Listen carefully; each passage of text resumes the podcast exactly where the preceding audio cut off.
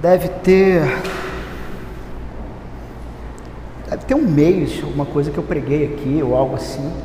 E, eu estou, eu, né, experimentando essa maravilha aqui hoje, a primeira vez. E que negócio bom, hein? Esse microfone aqui. Ah, Para quem não sabe, é, eu estou num projeto de plantação e lá não tem microfone. Então, é, coisa boa isso aqui, sem precisar assim forçar muito a voz. Vamos ficar de pé para a leitura da palavra.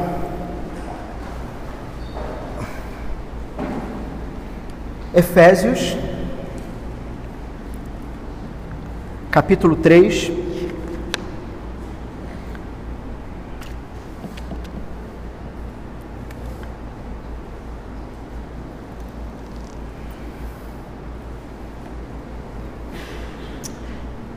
Diz o seguinte a palavra do Senhor.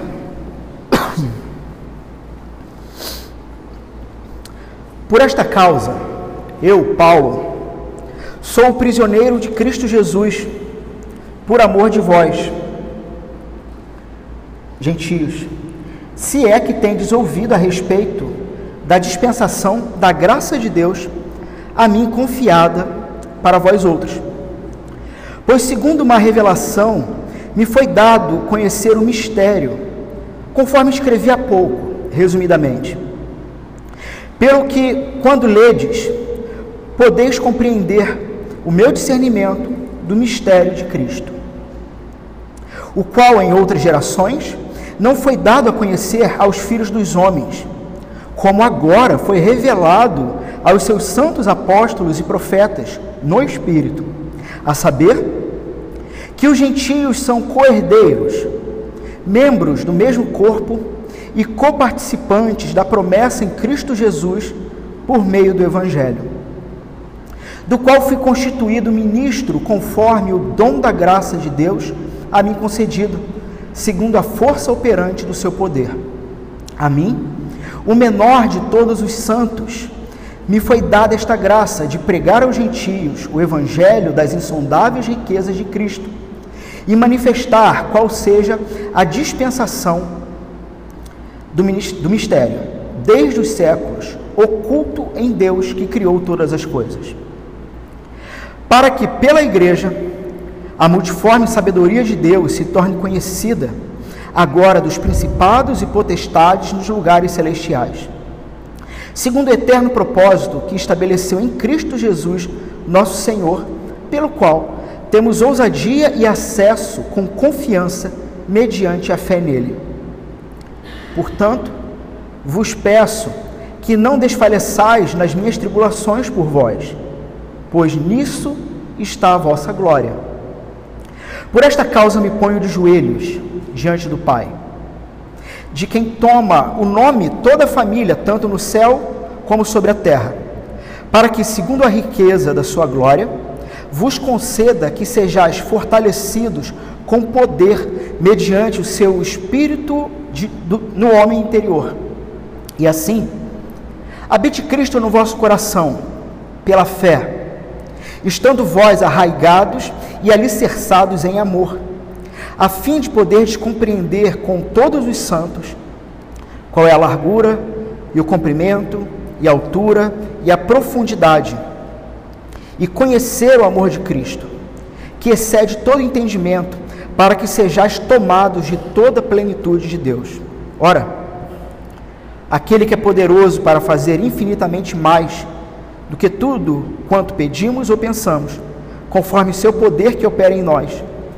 A ele seja glória na igreja e em Cristo Jesus por todas as gerações, para todo sempre. Amém. Podeis tomar assento.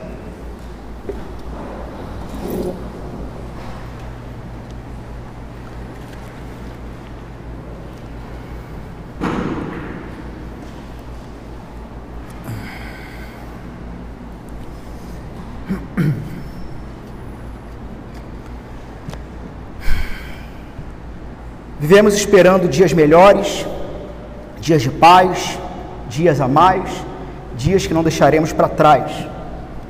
Vivemos esperando o dia em que seremos melhores. Melhores no amor, melhores na dor, melhores em tudo. Vivemos esperando o dia em que seremos para sempre. Vivemos esperando. Eu sei que pode ser um tiro no pé começar o texto com essa letra, porque alguém pode esquecer agora o sermão e ficar cantarolando, né? Eu não sei o que que Rogério Flauzino tinha em mente, de fato, quando ele escreveu essa letra, se eu não me engano é dele, acho que não é tradução. Mas algo que me fascina é essa ideia de um desejo humano por alguma coisa melhor. Um desejo de ser. Tem uma canção do Eduardo Mano, e agora eu vou fazer o contraponto, né?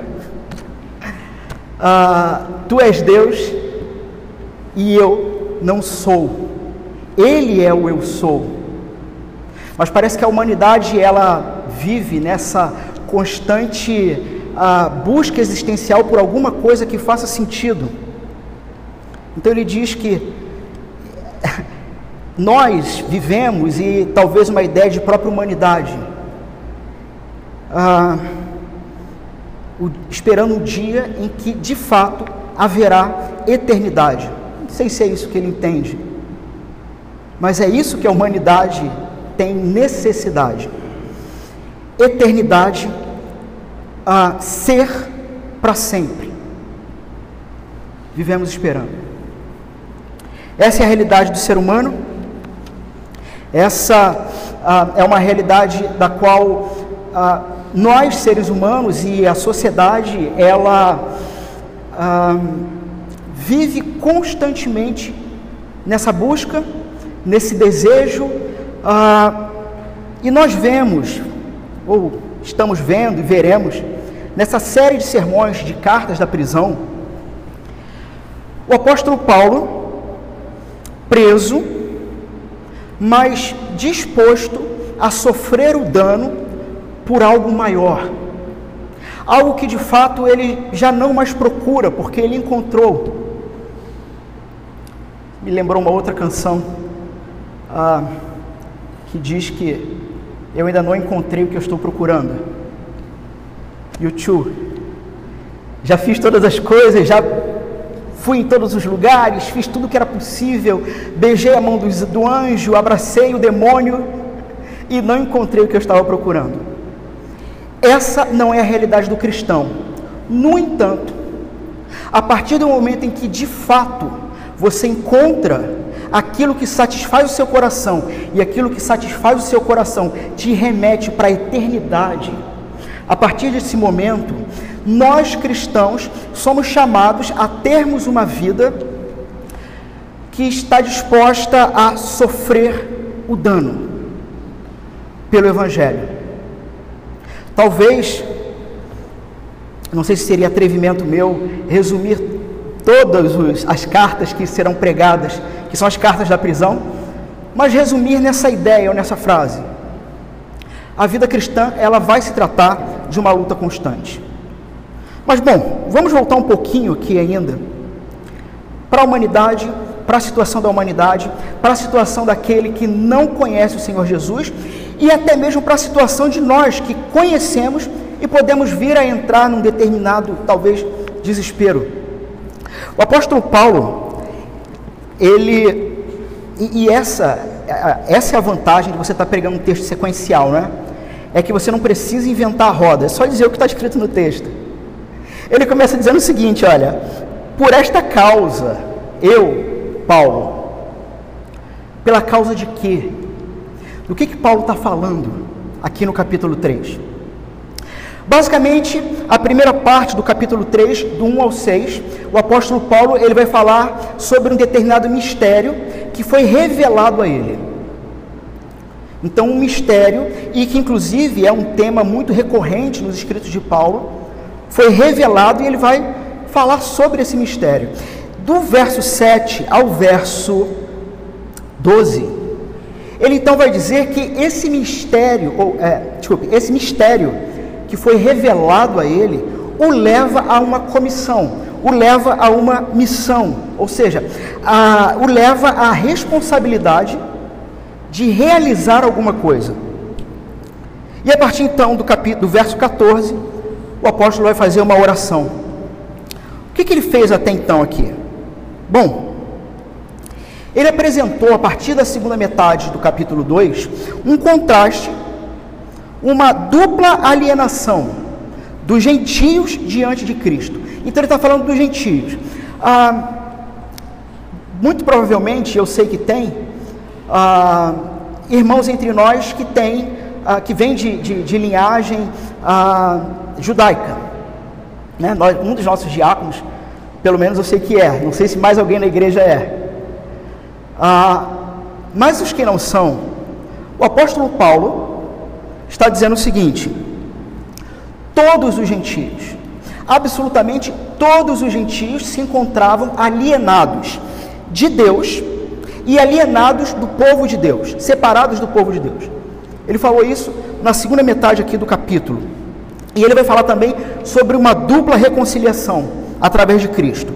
A, a morte e a ressurreição de Cristo promove a reaproximação dos perdidos, dos gentios, com Deus e promove a realidade de que nós, gentios, fomos enxertados, fomos colocados dentro do povo de Deus. Fomos adotados pelo Senhor. Inclusive, ele usa esse termo em alguns momentos, a questão da adoção. Ah, é muito interessante essa ideia da adoção, porque ah, em Roma, um pai ele tinha o direito de, nascendo o filho, havia um determinado ritual onde eles colocavam a criança com nove dias diante do pai. Se o pai pegasse essa criança e desse um nome, ele estava assumindo como pai e a criança, ah, seu filho. Mas ele tinha o direito de recusar. Em contrapartida, um filho adotivo era alguém que ninguém, no caso o pai adotivo, né, não tinha nenhuma obrigação de ser pai, de adotar aquela criança, mas ele toma uma decisão de adotar aquela criança, e neste sentido, por conta disso, os filhos adotivos, na época, no contexto de Roma, eles tinham muito mais valor do que filhos de sangue. Não é à toa que alguns imperadores é, são, são, são filhos adotivos. Por isso o apóstolo Paulo ele está usando essa palavra para dizer que nós cristãos, é, nós gentios, desculpe, fomos adotados fomos reconciliados com Deus. Deus não tinha obrigação nenhuma para com você, absolutamente nenhuma.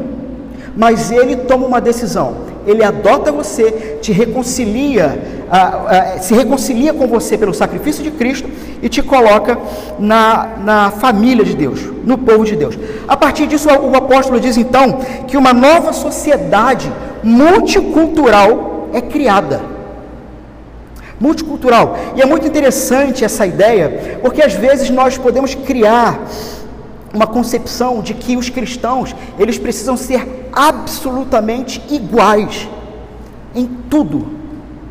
Em tudo, culturalmente falando. Só que o próprio Deus que criou a vida e que criou os seres, criou diversidade. E o que o apóstolo está dizendo é o seguinte: havia um povo étnico que era o povo de Deus, só que Deus tinha um plano escondido. E essa é a ideia de mistério, tá? Mistério aqui não é ah, algo assim tipo filme de mistério, coisa parecida.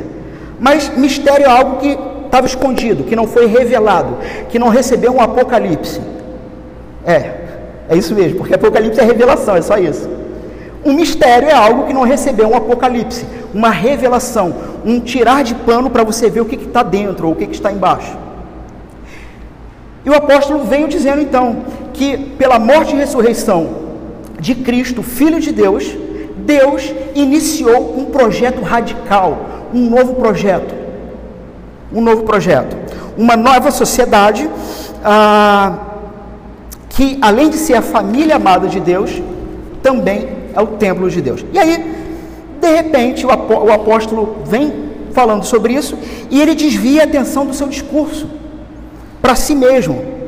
Ele vai dizer: Por essa causa, eu, Paulo, sou prisioneiro de Cristo.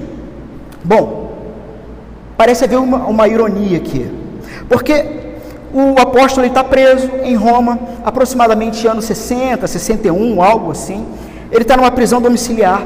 Lá em Atos ah, 25, verso 11 e 12, nós vemos que ele foi feito então prisioneiro de Nero, porque ele apelou para o imperador para ser levado preso e julgado por ele. Isso está lá em Atos 25.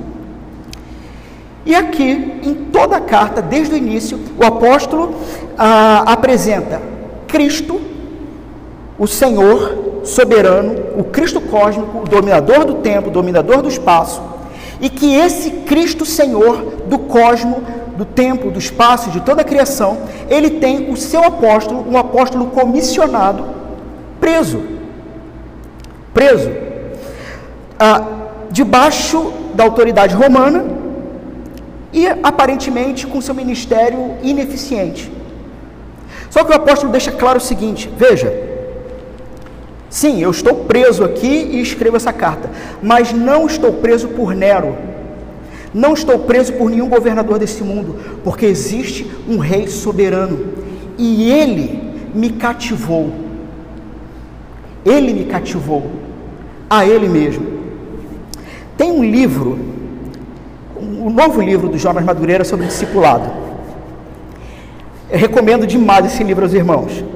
A introdução do livro é espetacular. Quando ele fala sobre essa ideia de uh, o discípulo, aquele que ama Cristo, é aquele que foi cativado por Cristo, que foi feito cativo pelo próprio Cristo, e que o Cristo ele trabalhou para que isso acontecesse. Ele, inclusive, o, o, o quem faz uh, o prefácio, se eu não me engano, esqueci o nome de quem fez o prefácio, mas ele vai dizer o seguinte: ele vai usar uma, uma ilustração, uma história do Pequeno Príncipe, que está o Pequeno Príncipe e a raposa. E parece que a raposa diz o seguinte para o príncipe: ah, eu, eu não vou brincar com você, ou alguma coisa assim, porque para mim você é só mais um menino, e eu para você sou só mais uma raposa. Agora, a partir do momento em que você me cativar, para mim você, só, você será o único menino. E a partir do momento em que eu estiver cativada por ti, eu sei que para você eu serei a única raposa da existência. Então, essa é a ideia de Paulo. Paulo está dizendo o seguinte: Cristo me cativou e me fez prisioneiro nele. Para mim não existe outro ser e outro Senhor. E o apóstolo Paulo, inclusive, aqui ele já está pontuando o seguinte: o verdadeiro Senhor da sua prisão é Cristo, porque Ele é o Deus soberano. Vivemos dias polêmicos em relação à política, né? Eu, sinceramente, graças a Deus, tenho ah, me afastado, ah, pelo menos das discussões. Mas eu confesso que em alguns momentos meu coração apertou, principalmente quando um determinado sujeito lá foi solto. Mas teve um pastor que postou uma frase, foi Instagram, que aquilo veio como um bálsamo. O Senhor Jesus continua assentado em seu alto e sublime trono, governando sobre todas as coisas. Irmãos, isso é um alento para a gente. E é por causa de verdades assim que o apóstolo Paulo sofre o dano, porque ele sabe pelo que ele está lutando, pelo que ele está vivendo. Irmãos, e aí eu vou falar aí para os dois lados, tá? Não tem Bolsonaro, não tem Lula, não tem Trump, não tem União Europeia. Jesus Cristo é aquele que está assentado sobre o seu alto sublime trono, ele é o rei soberano que governa, nada escapa do seu governo, do seu controle, tudo que acontece, acontece debaixo do seu governo e no fim tudo vai glorificar o seu nome. Tanto os santos que se arrependem dos seus pecados e o amam como Senhor e Mestre, quanto os ímpios que terão que se ajoelhar diante dele e dizer: O Senhor é de fato o Senhor. Eu gosto quando Paul Washer ele diz o seguinte, que se alguém dissesse, mas e se o sujeito não quisesse ajoelhar diante do Rei dos Reis quando ele regressar? E aí ele diz: eles terão que cair, porque as rótulas dos seus joelhos serão dilaceradas, se preciso for, mas todo joelho se dobrará diante do Rei dos Reis. A pergunta é: você está cativado por Ele? Ele é o seu único, a sua única razão de existência? Bom, e ele vai dizer o seguinte: que tudo isso, e ele está cativo por amor de vós, gentios. Irmãos, por nossa causa. Por nossa causa. Ah, inclusive, o mais correto, nós sabemos que Paulo é o apóstolo dos gentios, é conhecido assim, né? Se de fato fôssemos afirmar que de fato existe ou existiu ou deva existir um primeiro Papa, esse primeiro Papa não seria Pedro, seria Paulo. Né? Papa de Roma, gentios, deveria ser Paulo e não Pedro. A questão é por que, que os judeus incitavam as multidões contra Paulo? Por ensinar o que a gente viu no capítulo 2, o que foi pregado no capítulo 2, semana passada. Que Cristo aboliu determinados elementos divisórios da lei e com isso começou a criação de um novo povo e de um novo templo. Agora você pense no judeu, no povo de Israel, orgulhoso de se declarar povo eleito de Deus. O problema é que eles perderam a razão da sua eleição e se orgulharam disso e não na cruz.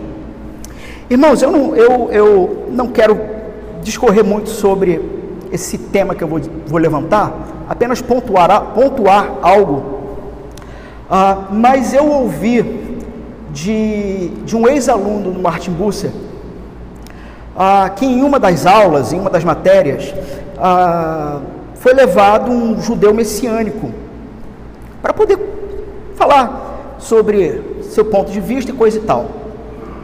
E até muito interessante as coisas que ele colocou e as coisas que ele falou. Inclusive, depois do que eu ouvi, eu fui até pesquisar um pouquinho sobre o assunto, mas eu não sou alguém que domina o assunto.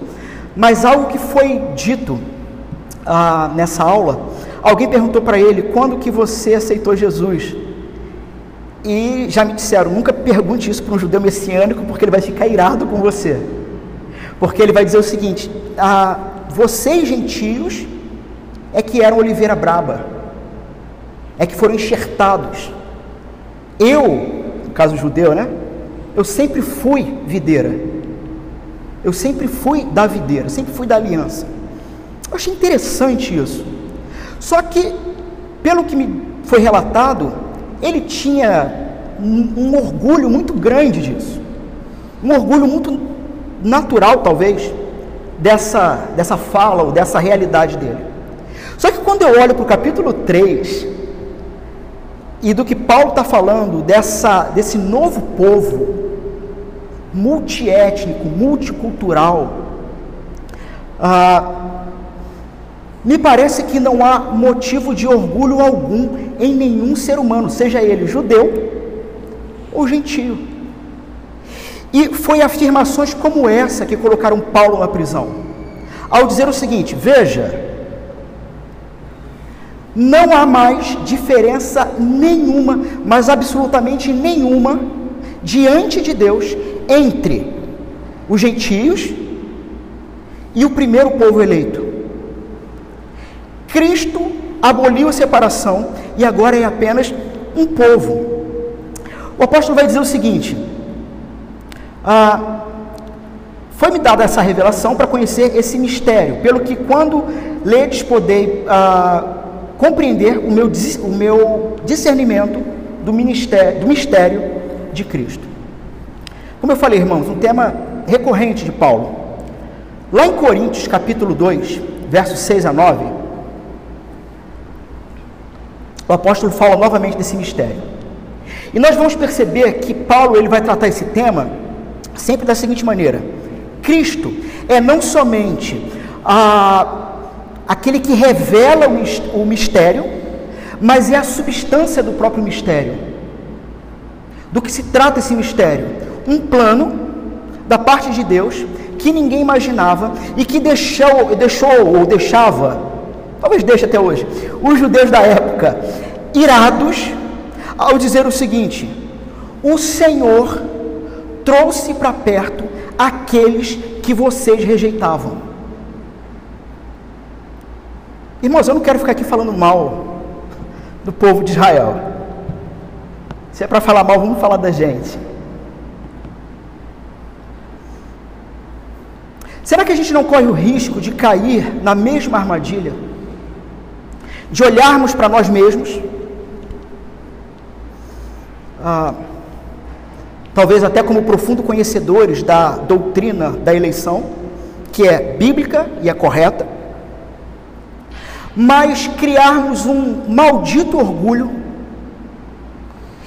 olharmos para aqueles que são diferentes da gente, olharmos para aqueles que pecam e pecam continuamente e realmente, realmente nos acharmos melhores do que eles. E se? E se? O que os judeus tiveram que ouvir a ponto de mandar Paulo para a prisão fosse dito para nós hoje. Que é o seguinte: veja, vocês eram para ser o meu povo eleito que me representa no meio das nações ímpias. Porque não era isso que era para ser Israel? É para ser o povo que me representa. É interessante que a igreja é chamada de o corpo de Cristo. Alguém já viu o corpo andando sem cabeça? Se viu, a gente ora depois lá atrás. Quando a Bíblia fala que Cristo é o cabeça e que nós, como igreja, somos o corpo, eu não sei como que isso pode soar para você, mas isso não é uma metáfora. Isso não é uma metáfora. Nós somos braços e pernas de Cristo, representantes, embaixadores de Cristo, representantes do próprio Deus. Ele, que é o cabeça, que é o que conduz, mas nós somos o corpo presente de Cristo na terra. Veja, você olha para a nação de Israel, ah, você vê em Êxodo, deixa eu, já que está gravando, né? Não é bom a gente deixar furo. Êxodo 19 diz o seguinte: Deus falando com Moisés. Agora, pois, se, diligente, se diligentemente ouvirdes a minha voz e guardardes a minha aliança, então sereis a minha propriedade peculiar dentre todos os povos. Porque toda a terra é minha. Vós me sereis reino de sacerdotes e nação santa. São essas as palavras que falarás aos filhos de Israel. Reino de sacerdotes e nação santa. Israel, povo de propriedade particular de Deus, chamado para ser uma nação de sacerdotes, sacerdotes, um reino de sacerdotes. Ou seja, alguém que faz a mediação, alguém que aponta, alguém que faz a reconciliação, alguém que olha para as nações ímpias em sua volta, aí você pensa Israel como uma espécie de redoma e as nações ímpias em volta. Israel, Israel está ali como representante de Deus que deve fazer mediação, foram chamados para isso. Mas o que eles fazem? Se fecham no seu próprio mundinho. E mais, nação santa. Nação santa. E aí você vai, quando fala sobre nação santa, você vai em Levítico 19 também, que é o capítulo que poderíamos chamar de o capítulo da santidade. Porque ele começa dizendo: Disse o Senhor, ah, fala toda a congregação dos filhos de Israel: Santos sereis, porque eu, Senhor, vosso Deus, sou santo. E aí, o capítulo 19, ele vai escorrer uma série de, de repetições de, da lei. E se você entende então que por causa dessa introdução, o que vem a seguir é, uma, é um reflexo de santidade, porque veja, sereis santos porque eu sou santo, portanto, e aí, leiam em casa o capítulo 19. Os irmãos vão perceber que santidade está para muito além de uma vida moral correta.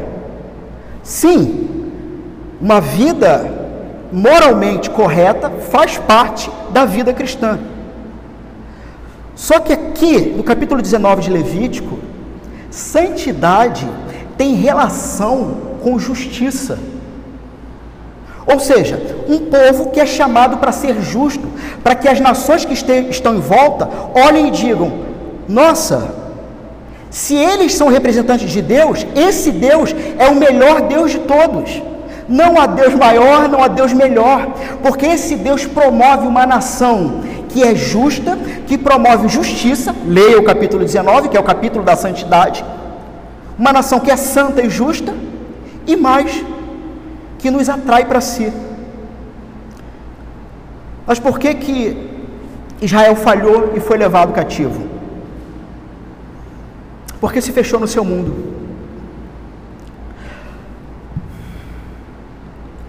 Por que que talvez a fé cristã possa, possa estar encontrando tanta resistência a, da nossa nação, enfim?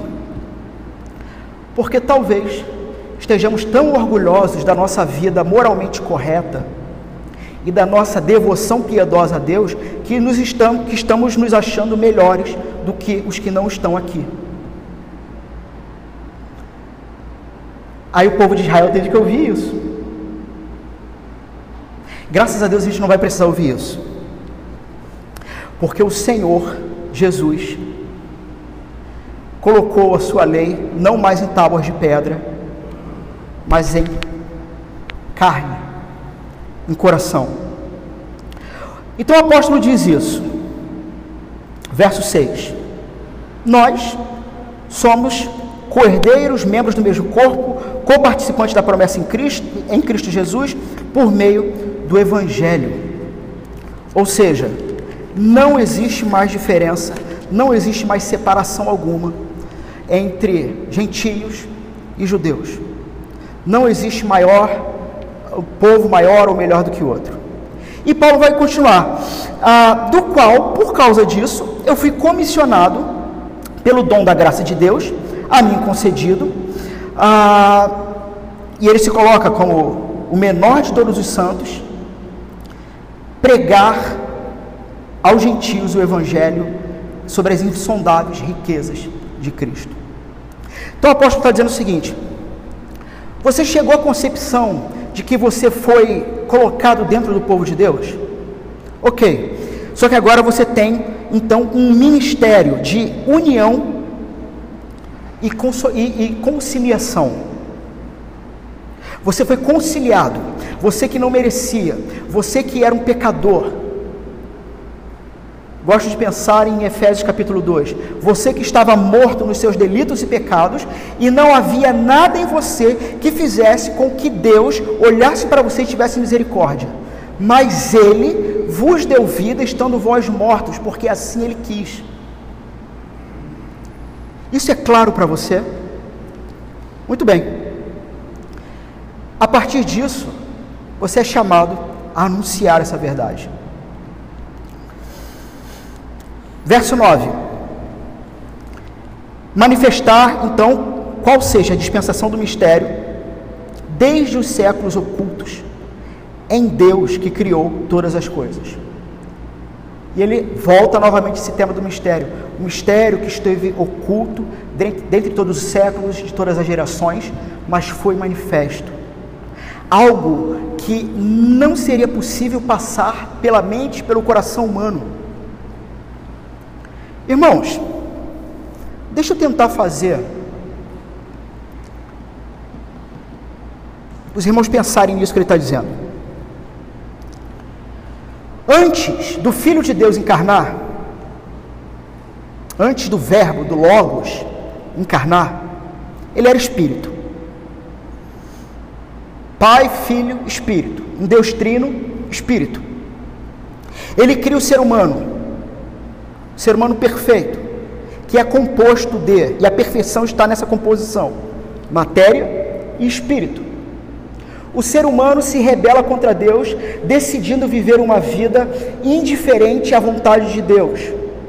Com isso, O que era parte espiritual do ser humano se desconecta de Deus e morre. E gradativamente o que é físico vai morrendo, porque o ser humano não tem mais acesso à árvore da vida, o ser humano vai morrer. O salário do pecado é a morte. Ele vai morrer. E aí o Verbo, o Logos, a palavra de Deus, diz o seguinte, ou toma a seguinte decisão na Assembleia Trina: Eu vou me fazer como eles, eu me torno material, matéria. Deus se torna ser humano, para a partir de morte e ressurreição, reviver o espírito do ser humano e fazer ele completo novamente, atraindo ele para si e para o Pai. E aí eu me lembro ah, de Paul Washer pregando sobre um salmo, agora não me recordo o salmo, mas que ele vai dizer o seguinte: Nunca, em toda a eternidade, nenhum ser celeste imaginou, imagina o ser humano, mas imaginou ou pensou, ouviu um homem, um representante nosso, um homem de carne e osso, adentrando pelo reino celeste e assentando à direita do Pai. Quem podia imaginar isso? Você consegue pensar que do lado do Pai tem um ser humano, um ser humano perfeito, mas um ser humano. Ele vai dizer então que isso, esse plano de Deus, isso que era inimaginável, que foi revelado, cabe a ele pregar e não somente, tem um objetivo para ele pregar isso, para que pela igreja, veja, por nós, essa multiforme sabedoria de Deus. Os comentaristas vão dizer que essa, essa palavra no grego ela tem uma, uma, uma ideia de algo multicolorido, ou seja, é, é, é algo que está para além da nossa a, a, nosso pensamento, da nossa imaginação, a multiforme sabedoria de Deus se torne conhecida. E não somente pelos homens, mas pelos seres celestiais. John Stott, ele fala o seguinte sobre esse trecho. É como se o tempo, a história, fosse o teatro, a,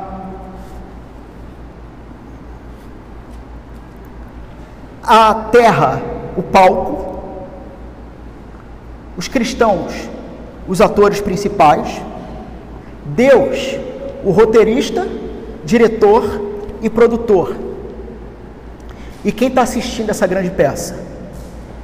Os seres celestiais. Aqueles que o apóstolo Pedro vai dizer que eles inclinam os ouvidos anelando ouvir o Evangelho. Então, não somente, é, é, é, é muito interessante o que o Paulo está dizendo, que essa verdade, é, é, é, como se Deus tivesse, é como se, não somente aos olhos e ouvidos humanos, o coração humano tivesse passado essa verdade, mas o próprio Deus tivesse virado para os seres celestes e dissesse assim: Eu não vou falar para vocês, vocês vão ver acontecer. Vocês vão ver o que eu estou fazendo. Vocês vão ver o que eu vou fazer desses homens e mulheres que me odeiam e que pecam. Farei deles amados, povo eleito, nação santa, sacerdócio real. E os seres celestes ficam boquiabertos com isso, inclinando os ouvidos e querendo entender isso.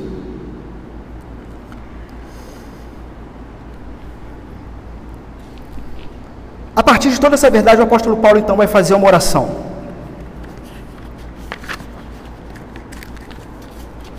Ele vai trabalhar basicamente quatro temas.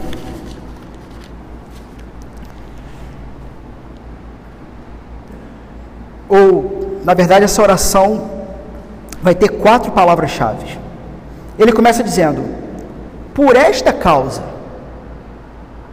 porque Deus fez de uh, judeus e gentios um único povo, de uma maneira que não somente homens, mas nem seres celestiais poderiam imaginar. Por causa disso, eu não consigo me conter e me coloco de joelhos e oro pela igreja.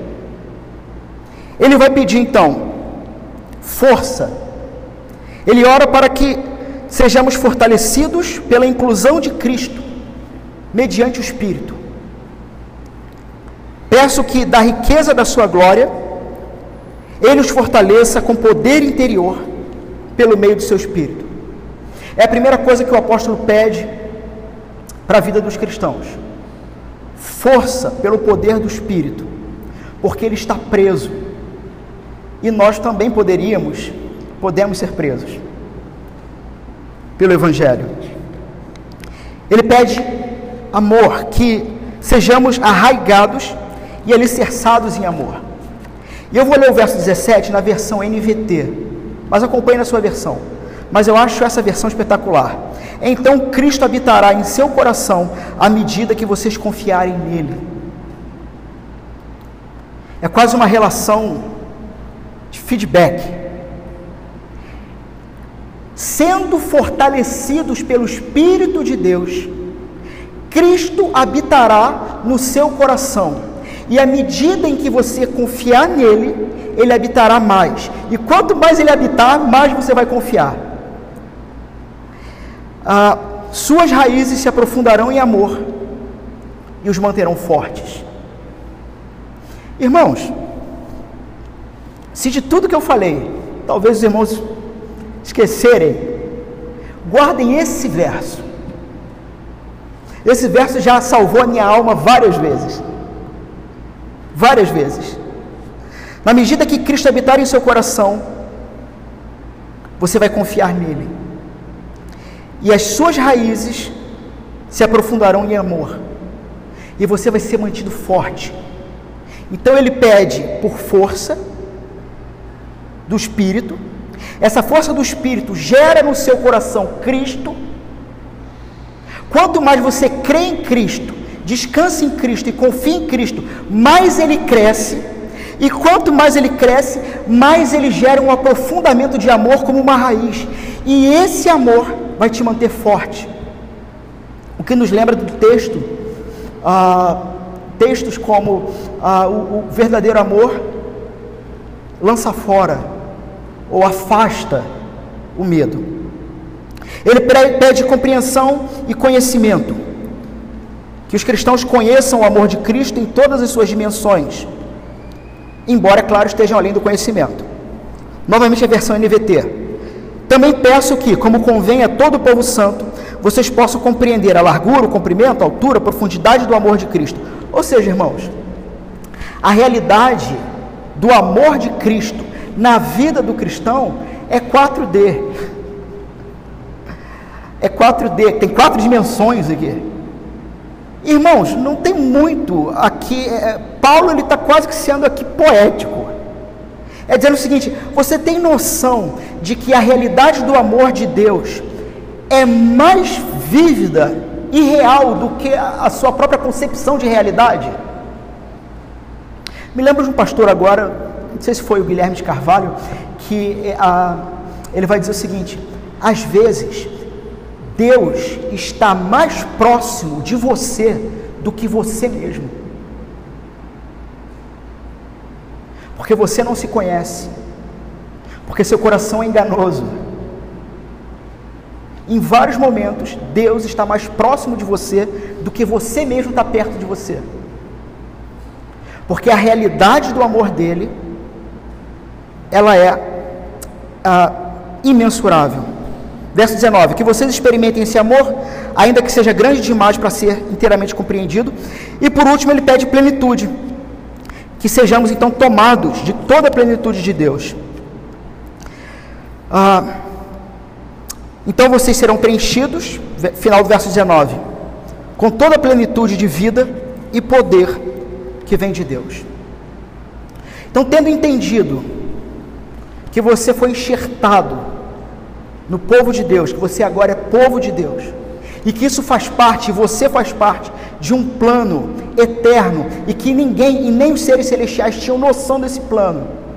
ele diz o seguinte, e ele ora o seguinte: que você, que você seja fortalecido pelo Espírito, que o amor de Deus cresça no seu coração por meio do próprio Cristo, que a partir do crescimento de Cristo em seu coração haja então compreensão ou conhecimento, mesmo que você não consiga chegar aos limites do conhecimento, e que isso seja pleno na sua vida. E aí ele conclui a oração: toda glória seja dada a Deus que por seu grandioso poder que atua em nós, é capaz de realizar infinitamente mais do que poderíamos pedir ou imaginar. A Ele seja a glória na igreja e em Cristo Jesus por todas as gerações, para todo sempre.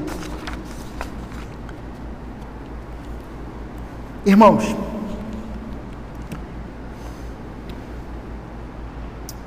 em 1961, ah, a União Soviética coloca seu primeiro astronauta no espaço. E depois que ele volta, ele diz o seguinte: Eu estive lá em cima e não há Deus.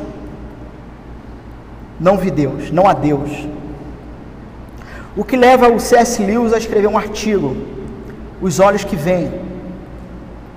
E nesse artigo, ele vai trabalhar a seguinte ideia: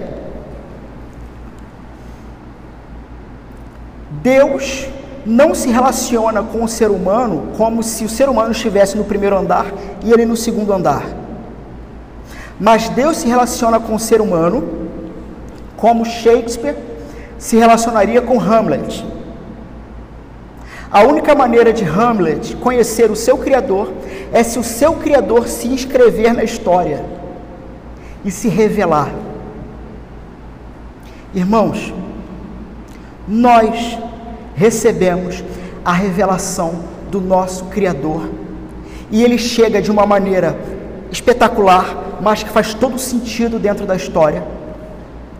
E Paulo, ou pelo exemplo de Paulo,